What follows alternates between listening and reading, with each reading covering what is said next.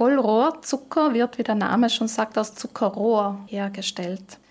Da wird der gewonnene Saft eingedickt zu einer Art Sirup. Das Ganze kühlt dann ab und wird noch getrocknet und vermahlen. Und dann hat man diesen fertigen Vollrohrzucker, der eine kräftig braune Farbe hat und jetzt keine typischen Zuckerkristalle aufweist, sondern eher wie ein feuchtes Pulver beschaffen ist.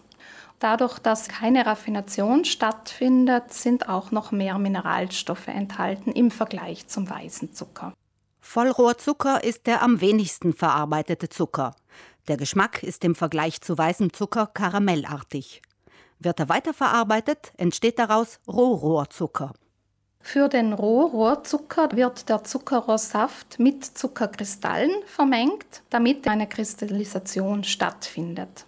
Dieses Produkt wird anschließend mindestens einmal raffiniert. Das heißt, die Kristalle werden noch einmal aufgelöst, entfärbt. Das Ganze wird gefiltert, sodass die dunklere Melasse teilweise entfernt wird, wieder kristallisieren lassen und am Ende noch getrocknet. Durch die Raffination entstehen Zuckerkristalle mit einer hellbraunen Färbung. Je mehr Raffinationsschritte aufeinander folgen, desto heller ist das Endprodukt, der Rohrohrzucker. Brauner Zucker, wie wir ihn oft in der Bar in Portionstütchen zum Kaffee gereicht bekommen, wird hingegen längst nicht immer aus Zuckerrohr gemacht, obwohl seine Farbe es vermuten ließe. Er kann genauso gut aus Zuckerrüben hergestellt werden. In den meisten Fällen handelt es sich beim braunen Zucker nicht um einen Zucker, der weniger stark verarbeitet ist als der weiße, sondern es handelt sich tatsächlich um weißen Zucker, der nur nachträglich noch mit etwas Melasse wieder leicht braun eingefärbt wurde.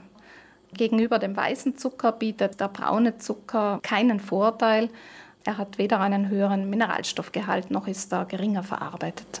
Je stärker verarbeitet der Zucker ist, desto mehr Ressourcen werden dafür verbraucht.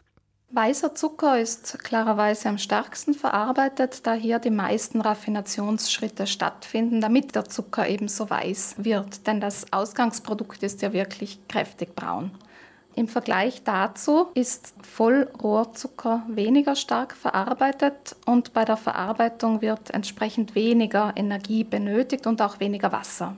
Andererseits, sagt Silke Raffiner, sei zu bedenken, dass Zuckerrohr in tropischen Regionen angebaut wird, in den Tropen und Subtropen, und dann natürlich der Zucker zu uns erst transportiert werden muss. Also hier hat man einen energetischen Mehraufwand durch den Transport im Vergleich zum weißen Rübenzucker, für den die Zuckerrüben auch in Mitteleuropa teilweise angebaut werden.